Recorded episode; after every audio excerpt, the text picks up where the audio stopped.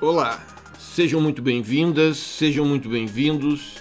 Eu sou o Egon Bockman Moreira e esta é a aula de amanhã.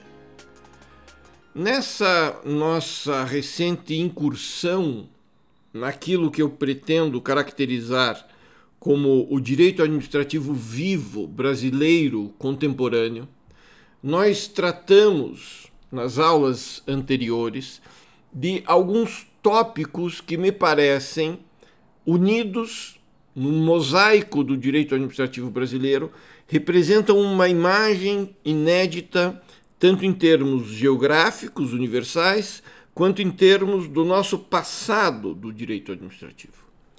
E quais seriam esses tópicos, quais seriam esses tons, como já, nós já vimos nas, nas aulas que antecederam a esta aula de manhã?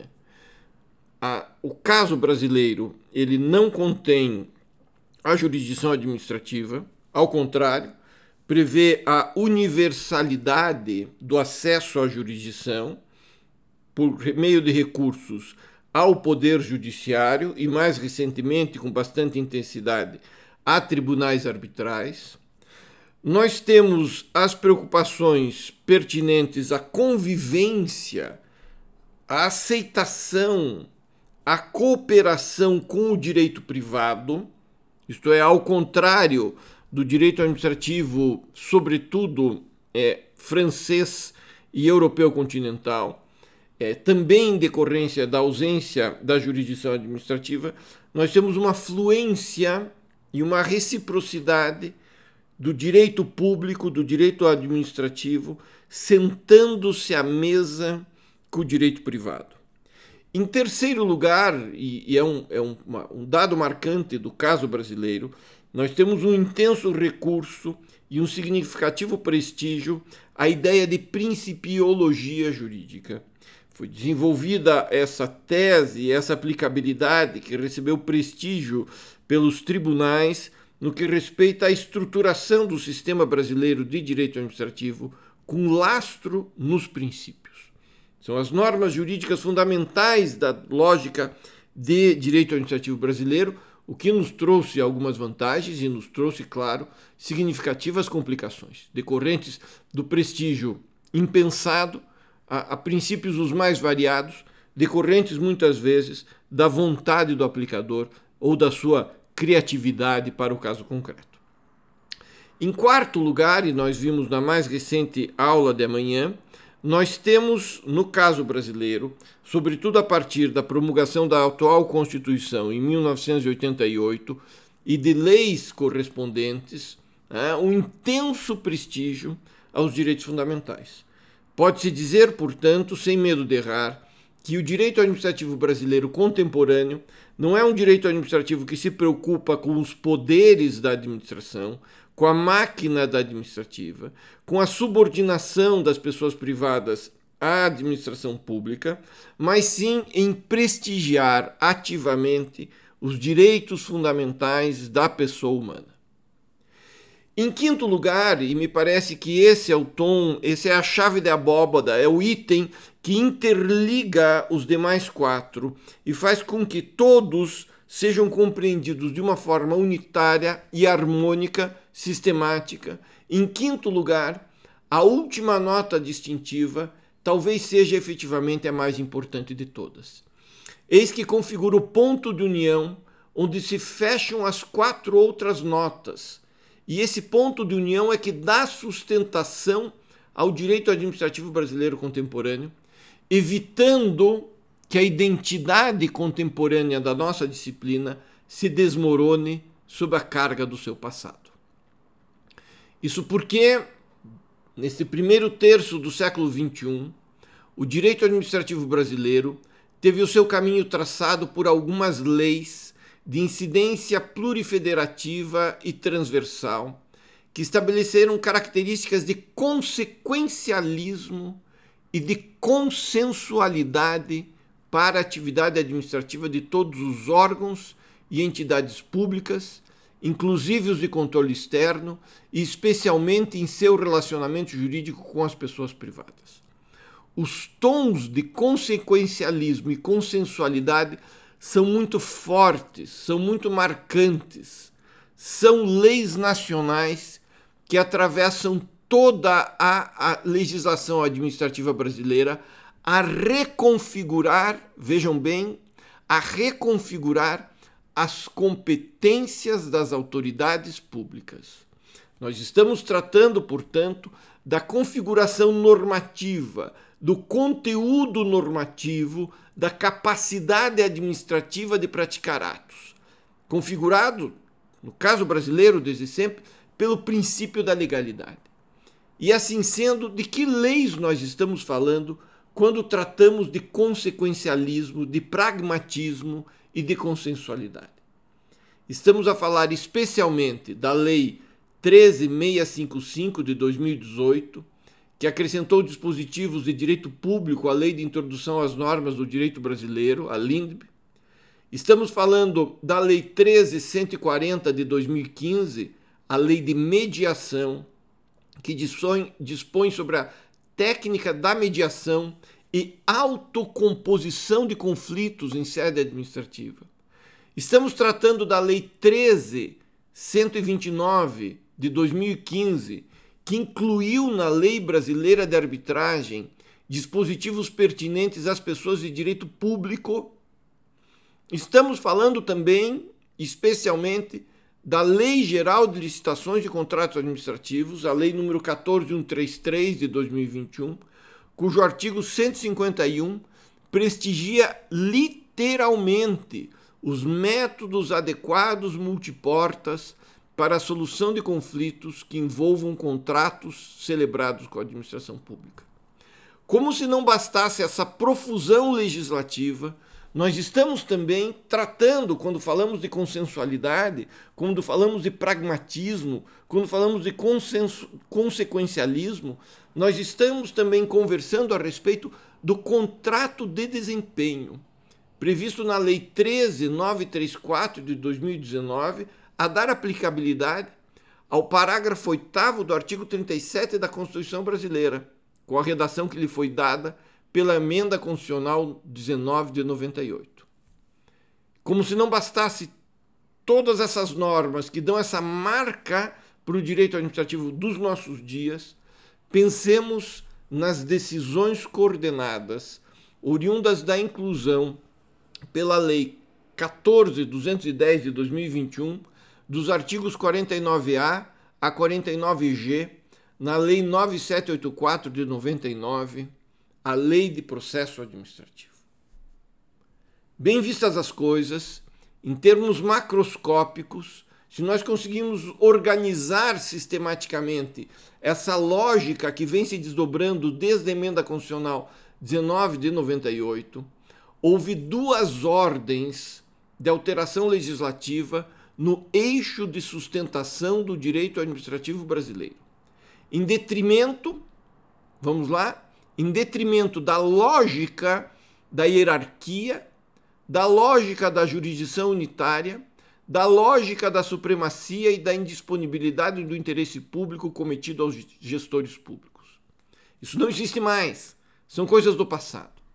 Examinemos, portanto, cada uma dessas novas ordens de alteração legislativas macroscópicas. A primeira delas está na visão pragmática, realista, consequencialista, decorrente dos artigos acrescentados à Lei de Introdução às Normas do Direito Brasileiro. Lá estão as exigências de direito positivo do exame da realidade concreta como critério de validade e eficácia tanto das premissas quanto das consequências das decisões administrativas. Estamos diante de um direito administrativo prospectivo, que leva em consideração a realidade circundante. Desde então, os agentes públicos são responsáveis não só por decidir as questões práticas que lhes são postas, mas também e especialmente pelas consequências de seus atos, tanto as intencionais quanto as não intencionais. O primado da realidade exige, portanto, o abandono às paixões, ao abstracionismo, em vista do dever de atenção à ética da responsabilidade. E dentre outros dispositivos, nós podemos ver o artigo 20 e o artigo 21 da LINDB, que estatuem serem válidas as decisões administrativas proferidas com latos em princípios, mas determinam expressamente que elas levem em consideração as alternativas disponíveis e justifiquem a razão de escolha de cada uma delas. A LINDB exige que o intérprete leve sempre em conta os obstáculos e as dificuldades reais do gestor e as exigências das políticas públicas ao seu cargo, está no artigo 22. E limita a responsabilização dos agentes apenas aos casos de dolo ou erro grosseiro. Artigo 28. E, igualmente, é expresso, permite que as irregularidades, incertezas jurídicas e situações contenciosas na aplicação do direito público sejam consensualmente, consensualmente decididas e resolvidas pelas partes.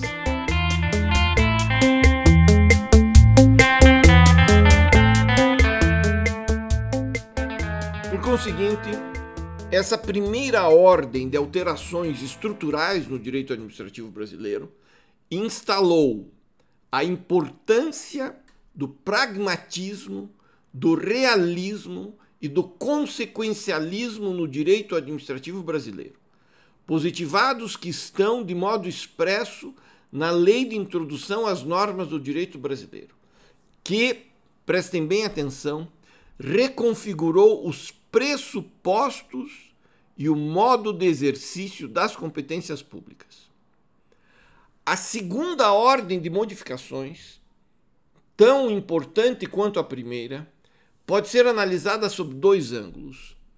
Por um lado, a legislação brasileira positivou expressamente competências administrativas de negociação. Por outro lado, tornou certa a possibilidade de soluções autocompositivas para conflitos de interesse e mesmo nas heterocompositivas, isto é, aquelas que demandam um terceiro estranho às partes para resolver o conflito de interesses, a legislação brasileira atenuou a primazia do Poder Judiciário. Eis que as partes podem, por vontade contratual autônoma e própria, retirar do Judiciário a competência para a solução das controvérsias. E aqui se estampa com clareza a franca influência do direito privado e das respectivas técnicas de negociação. E, por conseguinte, o arrimo da supremacia e da indisponibilidade do interesse público restou bastante abalado, se não inexistente. Afinal, negocia-se o disponível em relação de isonomia jurídica com o interlocutor. Pode haver e haverá diferenças de poder como em qualquer negociação. Mas as regras do jogo são igualitárias e nivelam as partes para que se chegue a um acordo, preferencialmente de ganha-ganha, a supor, se não exigir, concessões recíprocas. Nós podemos pensar também nos contratos de desempenho já mencionados, advindos da positivação do parágrafo 8 ao artigo 37 na Constituição brasileira pela Emenda Constitucional 19 de 98. Os contratos de desempenho, eles representam vínculos interorgânicos celebrados pela administração que abandonam a lógica da hierarquia e da subordinação a fim de se alinhar às ideias de contratualização no exercício da função pública. Nós estamos falando em metas de desempenho, nós estamos falando em consensualidade na definição do exercício da função pública, nós estamos falando em autonomia de órgãos em contrapartida ao contrato firmado. Ou seja, eficiência e respeito recíproco interinstitucional. Essa mesma nova forma de ser da administração pública brasileira vem estampada na já mencionada decisão coordenada do artigo 49A e seguintes da Lei 9784 de 99, que incentiva a solução de eventuais discordâncias entre órgãos e instituições da administração pública por meio do diálogo, por meio da cooperação, com vistas a simplificar os processos decisórios, incentivar a consensualidade e diminuir os custos de transação na solução dos conflitos. E o mesmo se diga, e aqui é a, é a cereja do bolo, o mesmo se diga para as arbitragens. Nas arbitragens, um tribunal estranho ao Poder Judiciário, que não integra qualquer máquina pública, mas tem competência jurisdicional equivalente, este tribunal arbitral exerce jurisdição com força vinculante à administração pública. E, e por que ele exerce a jurisdição? Veja que sensacional isso. Em razão de um ato de vontade pretérito que livremente decide, de forma consensual, submeter eventual futuro conflito à decisão arbitral, subtraindo essa decisão do controle da jurisdição una. Por conseguinte, esses fortes tons de consensualismo e consensualidade, expressamente positivados na legalidade, estou falando do princípio da legalidade, da lei de introdução, da lei de mediação, da lei de arbitragem, da lei de licitações de contratos, da lei de processo administrativo, da lei de contratos de desempenho, alteraram a forma que nós devemos compreender o direito administrativo brasileiro.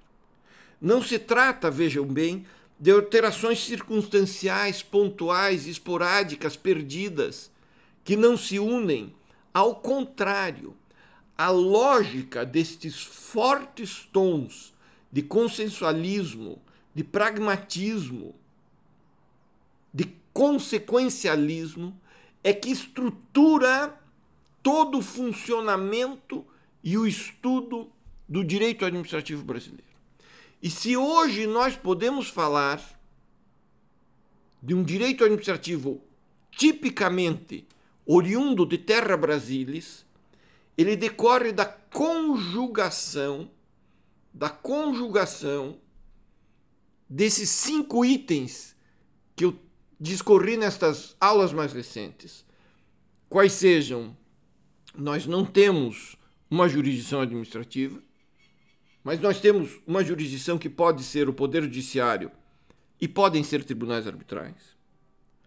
Nós temos uma franca convivência com o direito privado, inclusive que se estampa nisso que eu acabei de conversar com vocês a respeito do consensualismo, da negociação, da possibilidade de escolha de terceiros ou de resolver autonomamente os conflitos de interesse. O direito privado, portanto, habita o direito administrativo brasileiro.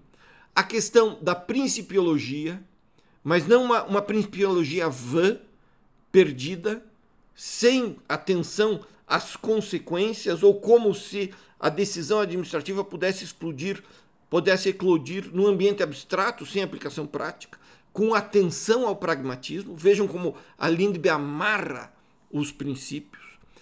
A questão dos direitos fundamentais, que são efetivamente o escopo, a razão de ser da administração pública brasileira, tudo isso amarrado, amarrado por esses tons de consensualismo, de consequencialismo, de visão realista das coisas, de aplicação prática em vista do cumprimento da determinação constitucional de respeito ativo aos direitos fundamentais da pessoa humana. Com base nessas ideias, nesses cinco itens, na próxima aula de amanhã, nós faremos uma síntese introdutória e o esboço de um conceito contemporâneo de direito administrativo brasileiro. Muito obrigado pela atenção, fiquem bem e até a próxima aula de amanhã.